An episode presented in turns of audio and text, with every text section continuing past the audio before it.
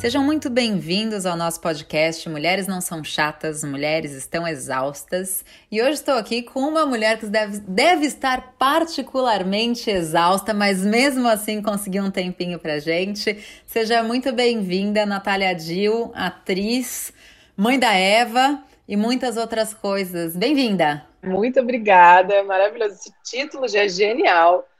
É, a gente até estava falando, estava há dois minutos conversando com um grupo de amigas que a gente tem um grupo no WhatsApp, que é um grupo de mães. Aí, quando eu tive filho, uma outra falou assim: agora a gente vai te colocar no outro grupo. Aí eu, meu Deus, tem um subgrupo. Que é... Até então você não sabia da existência desse? Não, não tipo, o, o, Pedro, meu marido, falou assim: parece uma nova fase que você, tipo, unlocked, sabe? Eu, é. Meu Deus!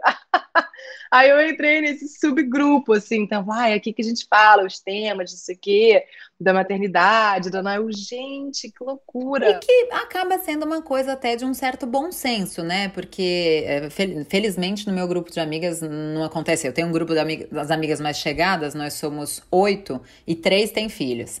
E, só que felizmente ali elas, elas colocam foto, é bonitinho, mas ninguém fica discutindo técnica de sono, cor de catarro, né? Felizmente. É.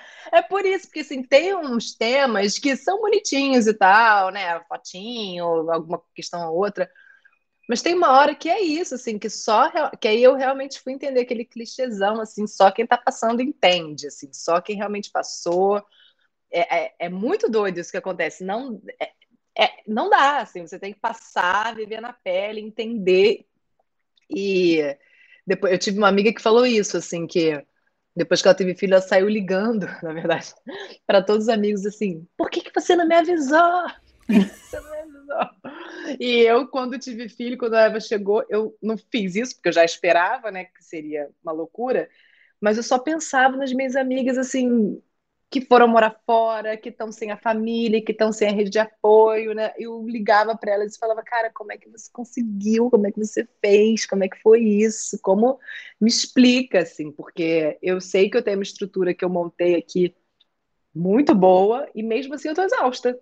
E aí é eu fico isso. com vergonha de dizer que eu tô exausta, sabe? É muito fico... louco isso. É como se eu não me né? desse direito, né? Porque eu montei uma estrutura, eu tenho uma pessoa trabalhando para mim, eu tenho minha, minha mãe que mora e meu pai a, sei lá, dois quilômetros da minha casa. Então, tem uma estrutura, mas mesmo assim, é, é eu fico com vergonha de dizer que eu estou exausta. E eu estou já há sete meses, né? Eu tive licença, tudo certo. Mas é, é muito doido. Você sabe, Natália, que isso me lembra muito uma, uma frase da. Na verdade, uma frase não, né? Um, um, pensamento da Brené Brown, que eu até coloquei no meu livro, Mulheres Exaustas, que ela fala da, da rede da vergonha, né? Não sei se é rede da vergonha, acho que é teia da vergonha, que existe na maternidade. Então ela fala assim: que a mulher nasce e ela, né, o simples fato de você nascer mulher já te coloca na teia da vergonha da maternidade. Porque se você não tem filho, você tem uma questão de constrangimento por causa disso, né? Eu que tenho 33, me separei há um ano, mesmo assim as pessoas têm cobranças do tipo, mas e aí, como é que vai ser? Eu falo, gente, eu não sei, eu tô focada, né? Pandemia, divórcio, fim de doutorado, focada apenas em não morrer, né? Nesse momento. É, e quando as mulheres têm filho, a teia da vergonha da maternidade vem numa intensidade muito galopante também, né? Que aí é a culpa, como você falou, a culpa por a ausência e não sei o quê. E aí vem você fala assim: tenho vergonha de estar cansada porque eu tenho apoio. Olha a loucura disso, né? Exatamente. É, é muito interessante isso mesmo, porque é, é muita cobrança. É, a gente, com essa coisa da informação, não sei, né, da gente começar a, a estar um pouco mais. que é bonito, né? A gente está mais consciente das coisas, né? A gente quer um mundo diferente ao mesmo tempo é muito complicado, né? Você abraçar todas as causas, tanto, sei lá, da maternidade, da sustentabilidade, sabe? E você é, é, difícil abraçar todas essas causas, é difícil ser aquela mãe que você idealizou, que no fundo você sabe que, que é o que você gostaria. Hoje acabou de acontecer uma coisa hilária que a gente já Ela tá com sete meses, Natália, é isso? Sete meses. Tá. Aí a gente foi o Pedro estava dando o almoço. E, eu, e aí eu estava no quarto, eu vi ela chorando, chorando, chorando, chorando. Aí quando eu vim, ele pegou e deu um brinquedinho com uma música assim, ela, pum, parou. Aí começou a comer. Aí ele falou assim, graças a Deus. Aí eu falei assim, cara, olha só, né? Imagina como é que era antes, tipo, no peito, né? Tipo, a criança tá chorando e tá não sei o quê, e aí não pega o peito. Já é uma loucura. Depois eu pensei, agora a gente entende enfiar um celular. Porque é, é isso, tipo, a criança tá chorando, você dá um celular, ela vê um videozinho, abre a boca, você fala, cara. É, e eu acho que é isso. A, a, Rita Lizauskas, que tem um blog sobre maternidade né, no, no, Estadão, ela tem um livro maravilhoso sobre maternidade. Ela fala isso, que a maternidade é, é um constante. Eu não acho que não é a expressão essa que ela usa, mas sabe assim, cospe para cima que cai na testa? É isso. Hum, queimar a língua, né? Tudo que você disse que não ia fazer, você faz. Tudo que você se condenava, né? Eu, eu não sou mãe, mas sou ainda, né, madrasta, eu me separei, mas criei a Francisca dos 7 aos 10 e continuo 100% na vida dela. E eu lembro de uma época em que a Francisca acordava, tipo, mega cedo no fim de semana, e a gente ficava num mau humor completo. Ela já era grandinha, ela tinha, sei lá, 6, 7 anos, a gente ficava num baita de um mau humor. E um belo dia, eu não sei o que, que me deu, que eu nunca tinha colocado Netflix no meu iPad. E tava com um fone. E aí a gente tava dormindo, de repente a gente acorda e olha que era tipo nove e meia. A gente falou: o que aconteceu? Ela não acordou e não sei o que. Quando a gente olha, ela tava sentada no sofá da sala com fone e o iPad no colo assistindo Netflix. Aí foi aquela pausa dramática de meu Deus, isso funciona, barra, meu Deus, isso não é permitido na maternidade, madrasternidade, paternidade socialmente correta, né? Mas aí você coloca numa balança, né? Se aquilo é se aquela uma hora de desenho, duas horas, sei lá, que a criança tem, garante o nosso bom humor pro resto Sim. do dia, será que tá tão errado? A gente não Sim. sabe, né? Total, eu tava falando sobre isso, né? Tipo, essa questão da babá ou não, ter ajuda ou não. E uma amiga minha falou assim, cara, é, também é a qualidade do tempo que você tá com sua filha, sabe? Se você pode ter essa ajuda, se você pode ter essa estrutura, e na hora que você for estar com ela, você tá plena, tá feliz, tá dando um banho, tá dando uma comida, mas tá feliz, isso vai ser muito melhor do que você dar todos os banhos, mas 50% você vai estar tá querendo fogar na banheira. É exatamente isso, né? Eu acho que aceitar que não existe uma fórmula correta e uma fórmula errada, né? É... é muito difícil, é muito difícil. Ai, é muito difícil, porque na hora, por exemplo, eu tive essa questão da amamentação, né? Foi tudo ótimo, foi tudo lindo, mas eu introduzi uma mamadeira na madrugada para eu poder dormir, porque senão eu não ia conseguir. E aí, no que introduz a mamadeira, com o meu leite, aí você tem que tirar o leite. Aí você já não consegue tirar tanto o suficiente. Aí já vai virando a pira da extração. Aí você já não tem suficiente. Aí você agora, aí ela vai pro peito, ela já se irrita, porque ela quer mais intensidade. Você, ah, agora confusão de fluxo. O fluxo aí, então, não tá suficiente. É. Aí agora, então, tira mais para dar o eixo da mamadeira. Mas esse desse leite agora, esse leite vai estragar. Cara, foi um. E as pessoas falam assim, cara, dá uma fórmula, sabe? Qual o problema? Simplifica, e, assim, né? Cara, e tipo, eu não consegui, eu não consegui dar. Eu falei, não vou dar não vou dar, tipo, não vou dar, mas por que eu tô dando fórmula só para eu dormir? Então não preciso dormir. Olha, eu pirei. Eu pirei, é, e eu acho que é um processo que acontece com muita gente, né? Muita muito gente. Muito difícil, muito difícil. Mas aí quando fez seis meses, eu falei, cara, agora vai qualquer coisa pra dormir, pelo amor de Deus. Dá um vale alimentação para ela, ela já tá grandinha. Né? Pede um delivery, um iFood.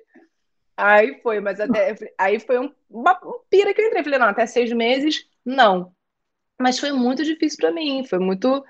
Não foi tranquilo, sabe? E se eu vendo de fora, eu falei assim, gente, essa mulher pirou com problema, sabe? Tipo, pirou.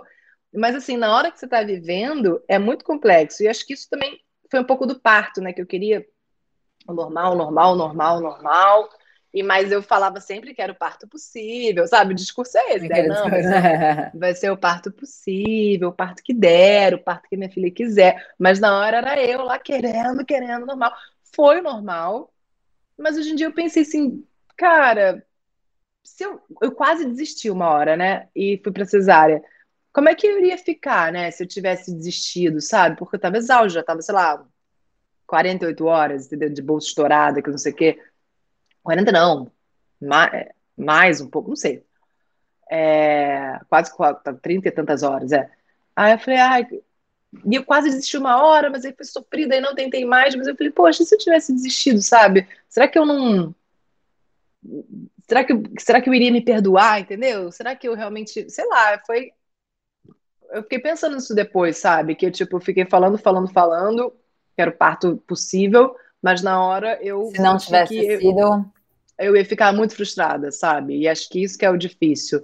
Eu não queria ter ficado Entendeu? Olha a loucura também. Nem rolou isso, sabe? É, já... é. Olha a loucura. É, eu entendo, eu entendo isso. E acho que também rola outro lado, né? Eu tenho uma grande amiga que fez um parto humanizado, sem anestesia, aquela coisa. Aí, quando eu, eu fui visitar a filhinha dela, eu olhei, né? Sempre tenho esses cuidados de não ficar perguntando muita coisa pra uhum. mãe, sempre fico na minha. Eu só falei: você tá bem? Ela falou: Eu tô bem, mas essa criança vai ser filha única. E se por acaso não for, vai ser uma cesárea com hora agendada. e hoje, não sei se três anos depois ela pensa a mesma coisa. Então, assim, são mil possibilidades. Isso aí meio assim também. Isso aí meio assim, cara, nunca mais. Eu passo por isso, meu Deus do céu. Em compensação, a minha cunhada, a mulher do meu irmão, né? Eu tenho uma sobrinha de 17 anos é, que nasceu quando ele era, eles eram super novos e foi também um parto de cócoras humanizado. E a minha cunhada fala uma coisa que eu nunca ouvi. Ela falou assim: Eu não tenho vontade de ter outro filho, mas eu morro de vontade de ter outro parto. Ai, que loucura. Ah, não, gente. e, cara, Era toda experiência é uma né? experiência, né? Ai, não sei. É, meu pai. Essa eu nunca ouvi. Essa realmente. Era jovem, né? Pode ser. Era jovem. Facilitou um pouco, né? É, eu acho que ele era jovem, não sei. Ô, Natália, é né?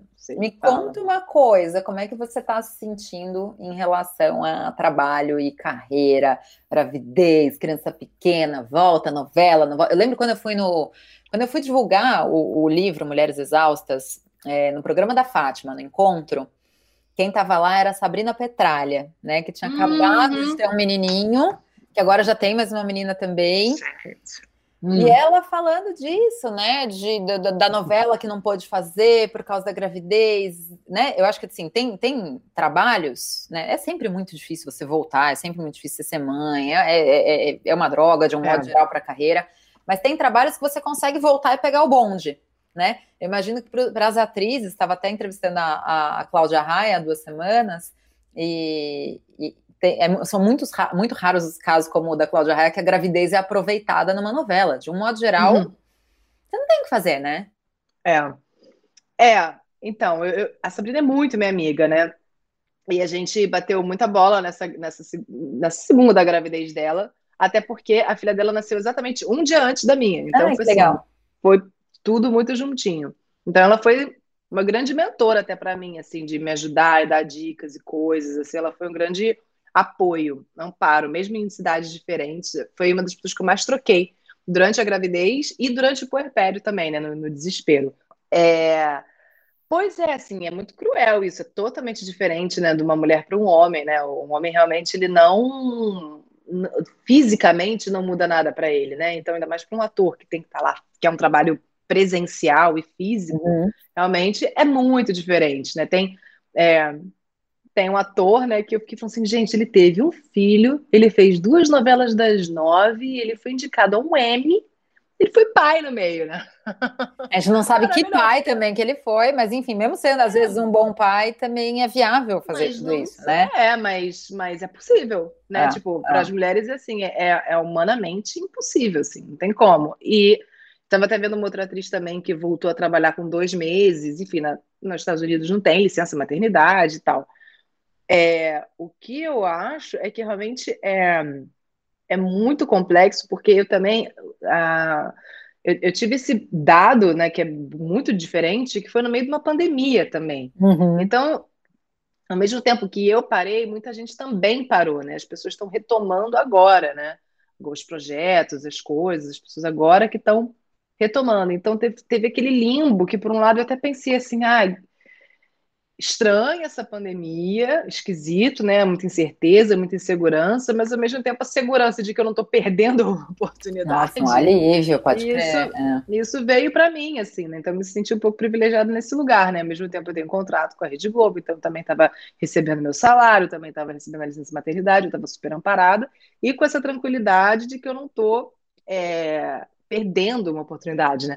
Então, agora que eu estou voltando, né, que eu estou né, começando a retomar os projetos, que eu vejo como é complexo, né? Porque, cara, se fosse um. Eu estava pensando isso hoje, se fosse um projeto que eu tivesse que viajar, né? Tá num outro estado. Acho que foi exatamente isso que aconteceu com a Sabrina, não foi? Depois você pergunta para ela Uhum, até. foi, ela teve Uma viagem que é uma, uma novela que era para gravar, sei lá, em, não sei, é, mas era longe, ela tinha, tinha um bebê pequeno. Eu não sei porque na minha cabeça eu acho que é o México, mas eu posso ter inventado isso porque minha cabeça não é confiável. Ah, tinha, não, tinha, mas não sei se o personagem dela era. Mas ela, ela fez uma novela, mas eu sei que ela teve que vir para o Rio, teve que fazer uma estruturinha. É sorte que o marido dela já fazia um trabalho remoto, então também pôde vir. Mas é isso, é, é muito complexo, né? Tipo, eu fiquei pensando assim, a- a- realmente essa logística de cidade, né?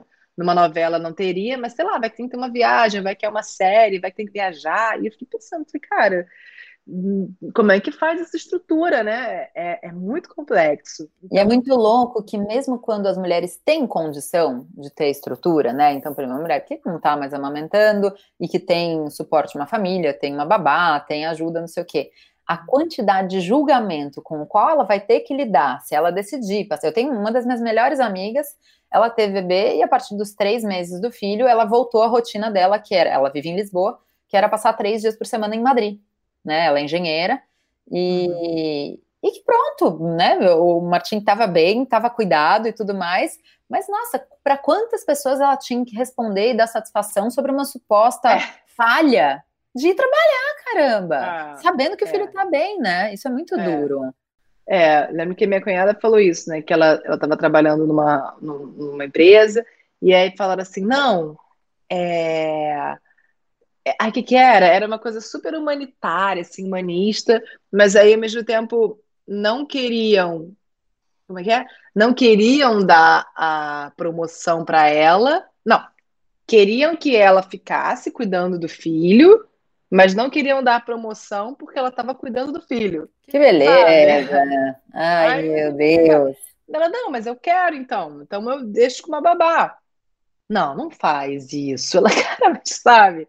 Então fica uma, prisão disfarçada de cuidado. E ao mesmo tempo eu tô aqui com sete meses, né, tentando voltar e vendo como é complexo, né, essa, essa dinâmica, como é que faz, aí bota alguém, bota Porque gente. é logística, é ah, o psicológico e é a pressão social, né? São três coisas juntas, É né? essa coisa com quem que vai ficar, né? É uma coisa que os homens já nem perguntam, né?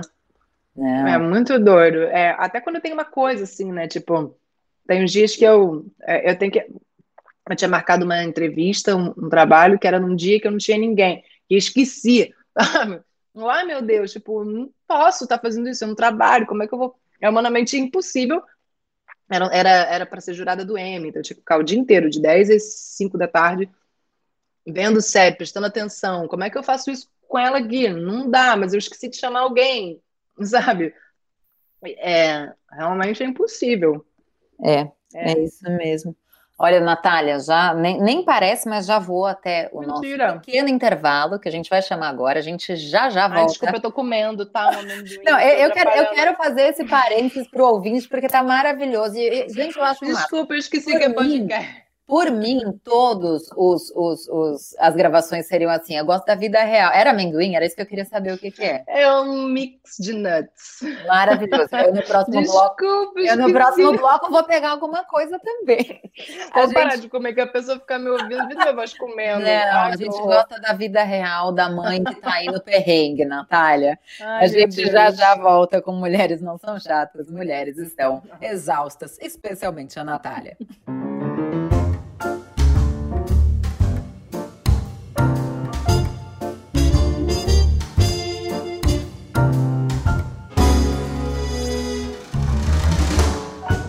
Estamos de volta com Mulheres Não São Chatas, Mulheres Estão Exaustas, hoje com a atriz Natália Dill.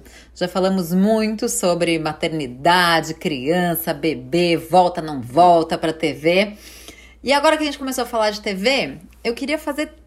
Na verdade, eu coloquei três coisas aqui que eu lembrei da, da sua carreira e que eu acho que davam boas conversas aqui no, no Mulheres Exaustas. Queria começar falando da sua experiência em Malhação. Você fez uma vilã em Malhação, Sim. não foi?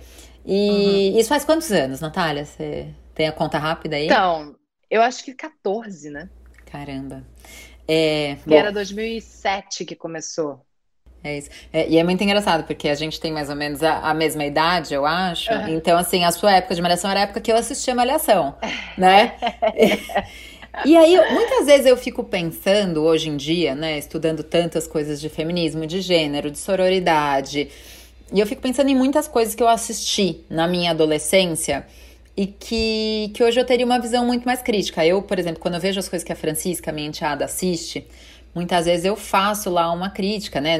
Zero veto, mas do tipo, Fran, você acha mesmo que, que isso é legal, sabe? Que, que isso aí, pô, as meninas só brigam, as meninas só falam mal umas das outras, será que é essa onda que a gente quer e tal? Eu queria te perguntar qual é a sua sensação em relação a esse papel. Se você é, acha que, que hum, hoje. Né, porque a malhação mudou muito também, né? De lá uhum, para cá. É. Se adequou muito mais a esses padrões. Mas como você sente a lembrança da. da era Débora, não é?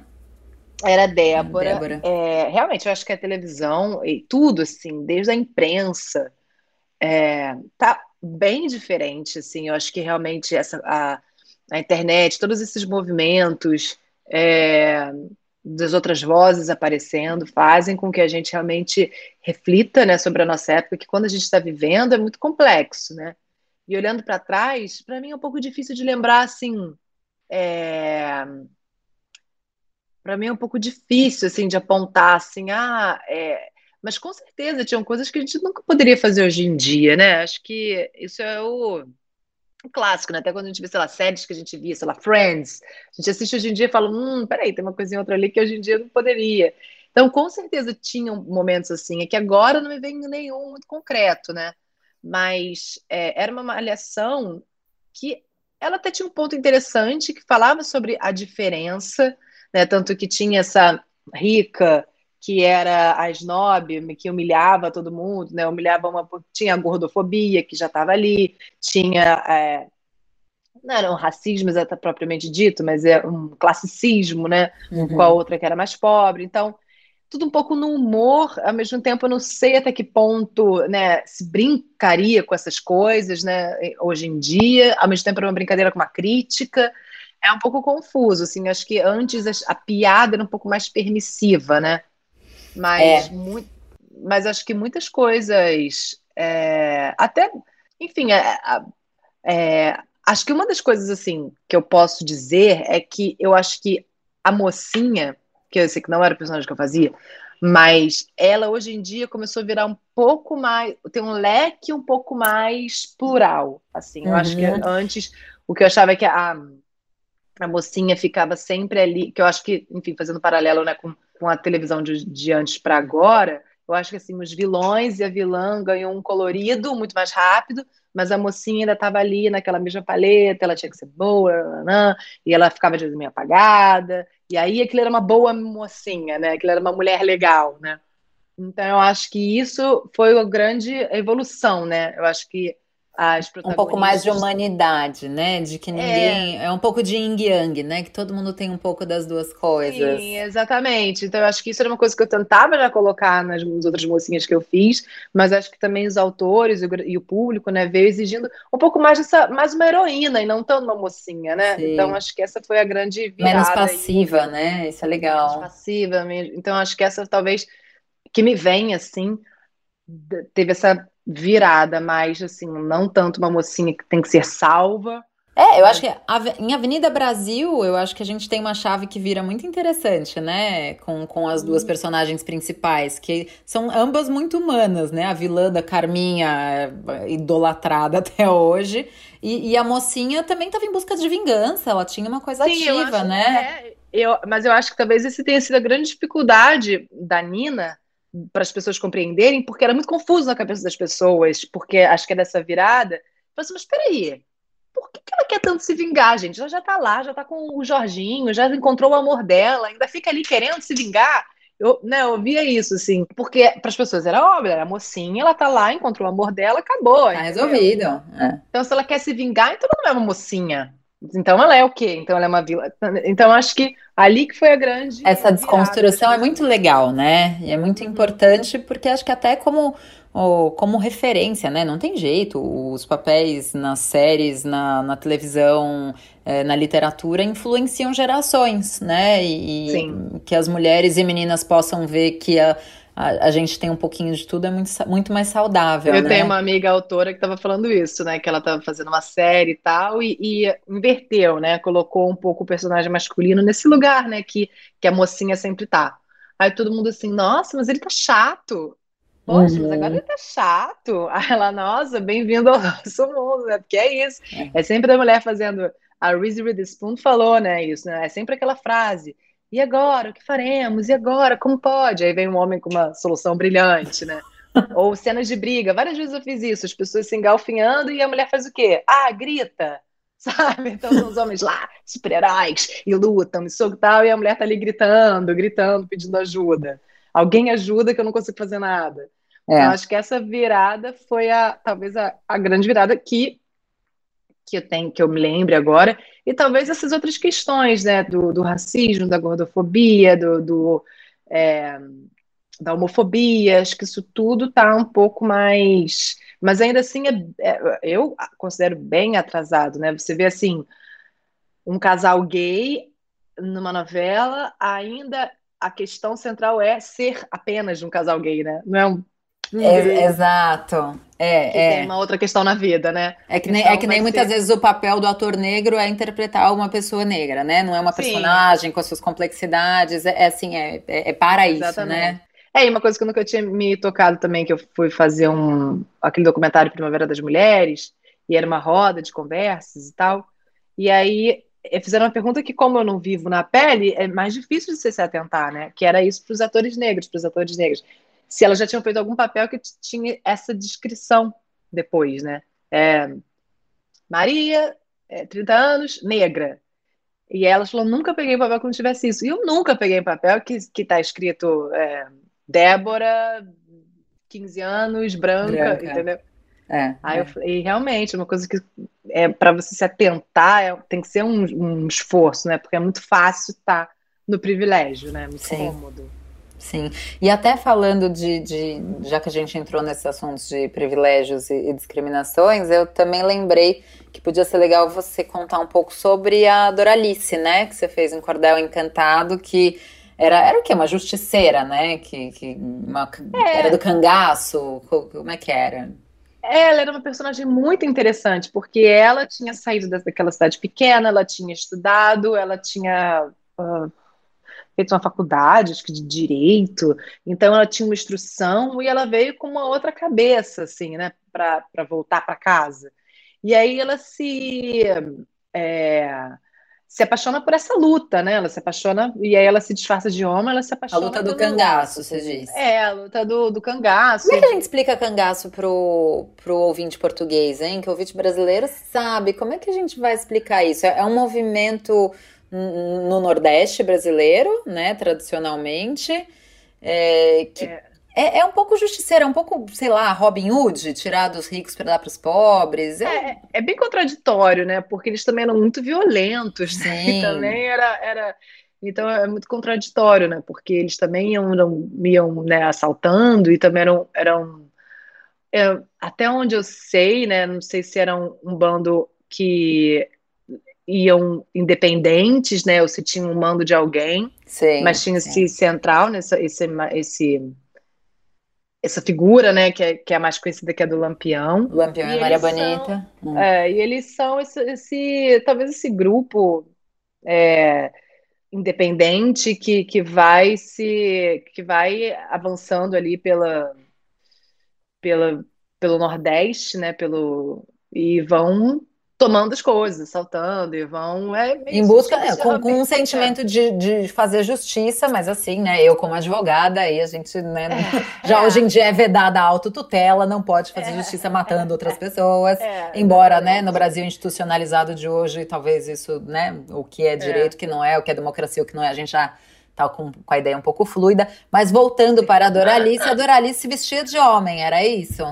Sim, e na trama era realmente eram justiceiros, né? Na verdade, a gente até eles até eram denominados justiceiros, que iam lutar contra o grande fazendeiro, né? Que era o personagem do Bruno, que era o super mal, e aquele capitalista, que na, na época né, era meio isso. Mas era isso, eles iam lutar, e aí tinha lá né, a mocinha, mocinha, mas no fundo era isso, né? Eles estavam lutando contra as maldades do, do, do senhor de engenho, né? E, e a Doralice se, fin, se, se veste de homem para poder ocupar esse lugar. Sim, ela, ela, ela se une a esse bando, finge para eles né, que ela é homem. Muito inspirado também né, no personagem da, de Adorim, que é um personagem do Graciliano Ramos. Olha, Você pausa fez? dramática, eu não tenho certeza. Depois a gente vai num santo Google aqui. Guimarães Rosa. Guimarães Rosa, eu acho. Agora já confundo os dois. é. Ainda bem que vai, vai, vai, vai, vai, vai, vai contando que eu vou procurando aqui. Mas e aí? E aí esse personagem que é muito famoso, que é isso, ela é uma personagem, é uma mulher que ela se disfarça de homem para esse grupo e se filia né, ao cangaço e vai vivendo com eles. E é uma história super bonita. É Grande Sertão Veredas, viu? Grande é, Sertão é, Veredas. É, é, é, Guimarães Rosa mesmo. Pronto, ah, voltamos. é. Mas então, e aí, é, eu sabe o que eu fico pensando? Numa coisa muito eh, simbólica, né? Hoje, hoje no dia que a gente está gravando, para quem está ouvindo a gente no dia 11 de agosto, hoje é dia do advogado, né? Eu sou advogada. Hum. E uma pauta que eu levo muito quando eu faço palestra em escritório de advocacia, essas coisas, é o fato de que as mulheres foram incluídas no mercado de trabalho, mas não são aceitas enquanto mulheres, né? O que a gente precisa é uhum. ter um comportamento masculino. Então, seja em relação à maternidade, você tem que parecer que não tem filhos, né? Uhum. É, e até a questão da aparência, eu falo, a roupa social, né, que a gente ainda vê, a, o terninho preto, a camisa social branca com a calça preta é uma fantasia de homem, não é muito diferente Sim. do que a, a Doralice tinha que fazer para ser aceita nesse uhum, bando. Uhum, uhum, então, às vezes parece que a ficção está muito distante, mas se a gente for olhar com um olho um pouco crítico para a atualidade, para a realidade, é, é, tem, tem muitas nuances disso também, né? Total, né? A mulher é isso, ela tem que ser firme, é, mas aí é, teve algum lugar que eu vi isso, né? Que ela é firme, mas aí se ela for firme, ela é antipática.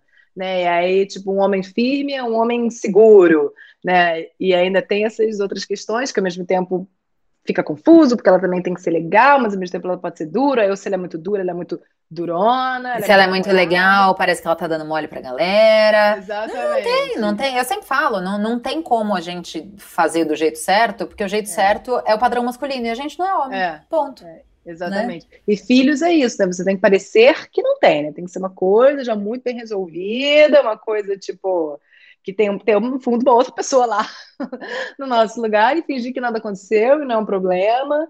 O filho é. não pode ficar doente, não pode precisar ir no é. pediatra, né? E... É muito doido isso do pediatra, né? Porque assim, é, eu até tô de licença, mas meu marido ele trabalha, tá home office, mas ele tem horário fechado, né? De 10 às 7. E aí a pediatra só atende à tarde. Eu fico assim, ué, mas que horas que a gente pode se, se, eu quiser que ele participe, se ele quiser ir, se ele quiser estar junto, que horas que. que... Aí sabe, trampa, como é que é isso? Aí a gente achou uma que realmente atende, sei lá, 8 da manhã, entendeu? Mas é, tem várias outras eu pesquisei, era isso, assim, não, é à tarde, ela atende só às terças, de meio-dia às quatro. Ué, é, não, isso é difícil também. É, a, a, agenda né, dos homens e de todo mundo devia ter flexibilidade para essas coisas, né? Tudo uma bola de neve.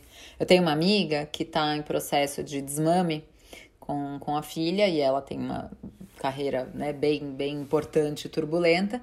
E ela, num dado momento, pediu, né? Pediu não, combinou com o marido que ele iria conversar com a pediatra sobre a situação, já que não precisava de um exame clínico, né? Precisava narrar a situação da filha. E a pediatra concluiu que todo o problema se resume à ausência da mãe, porque se a mãe não vem nem na consulta para falar sobre o desmame, é claro que é esse o problema, né? Gente, é isso. Ai, que difícil, né? Ai, ai, ai. Olha, é, o tempo voa aqui, a gente tem cinco minutos, meu Deus do céu. Ai, meu Deus. Olha, queria te fazer mais uma pergunta, falando de, de carreira, né? Quando você faz a outra vilã em Dona do Pedaço, Fabiana, uhum. É, eu, na verdade, puxando aqui, né? Quando eu, eu entrevistei a Cláudia Raia, ela estava falando que na favorita, a personagem dela e da Patrícia Pilar, que ela sentia que aquilo era o avesso da sororidade, era o contrário da sororidade. Você sente nessas personagens mais recentes que ainda existe um problema de roteiro, né? E muitas vezes, não, não sei se é o caso dessa novela, mas muitas vezes os roteiros escritos por homens e que não, não tem essa como uma questão importante. Você ainda enxerga que a gente tem um problema relativo à, à sororidade, a mulheres apoiarem mulheres e que a, as brigas entre mulheres, né? Porque tem uma coisa que ela tinha inveja da irmã, que era Paola Oliveira e não sei o quê. Uhum. Ainda existe essa coisa potencializada da, da rivalidade feminina ou tá melhorando? É, ah, é muito complexo isso, né? Porque eu, por um lado, eu concordo, mas por um outro é difícil, né? Porque é, tem que ter também. Se você só for retratar um mundo perfeito ali, acaba que fica sem. Não, total, também, total. Né? Então, eu também é, concordo que. Bom, como eu não escrevo também, então esse problema não é meu. Mas eu concordo que, que é complexo, né? Porque é, é isso, você acaba que tem essa, essas essas dificuldades humanas, né, elas, essas falhas humanas, elas que dão a graça um pouco, né, de você retratar. Então, eu entendo um pouco essa dificuldade, mas eu acho que realmente, se você for analisar, né, a grande. Quer dizer, eu estou falando isso, mas eu estou pensando aqui que, por exemplo, em Orgulho e Paixão, foi uma novela que eu uhum. fiz anterior, tinha uma amizade muito linda da Elisabetta com a Emma, que era a personagem da Agatha, que até foi minha rival logo depois, né? Mas tinha essa, essa parceria muito grande dessa amizade. E foi uma coisa que realmente é, poucas vezes eu vi assim, eram isso, eram duas é, mocinhas, né, duas mulheres que tinham suas questões, que tinham suas vontades, né, que tinham seus, suas histórias e tinha essa amizade que era muito bonita, né? Então acho que aos poucos vão pincelando e vão entrando, né, essas o que eu fico pensando às vezes, Natália, assim, é, é, eu não sei você, né? Mas eu nunca me estapeei com outra mulher por causa de homem. Na verdade, eu nunca me estapeei com nenhuma mulher ao longo da minha é. vida, exceto minha irmã ao longo da infância, que aí a gente tá falando de é. outra coisa. Mãe é outra coisa, né? Mas em compensação, eu tenho e tive tantas amizades dignas de cinema que eu fico me perguntando por que que ainda se vende mais, se dá mais valor à rixa, à rivalidade, à briga, do que uma amizade bonita que nem essa que é. você narrou, né? Eu acho que precisa é. ter uma mudança de consciência também, né? De concepção.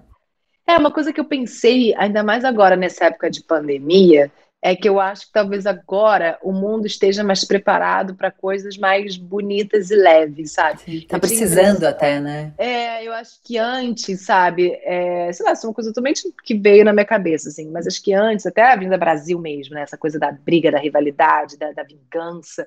A vingança foi muito, um tema muito utilizado, né, em diversas é, séries e coisas, e a realidade, né? A, a diferença social, isso tudo foi muito é, documentado, né? Eu acho que com a pandemia, vou falar bem rápido, coisa que a gente tem um minuto, acho que com a pandemia, acho que ficou todo mundo tão abarrotado, assim, ficou todo mundo tão é, atravessado e atropelado que ficou todo mundo buscando outras coisas, né? Mais coisas leve, leves, né? coisas mais saudáveis. Então eu acho que talvez as pessoas estejam até mais permissivas, porque quando você viu uma coisa mais leve, você fala, ah, mas uma bobeira, né? Uma bobagem, né?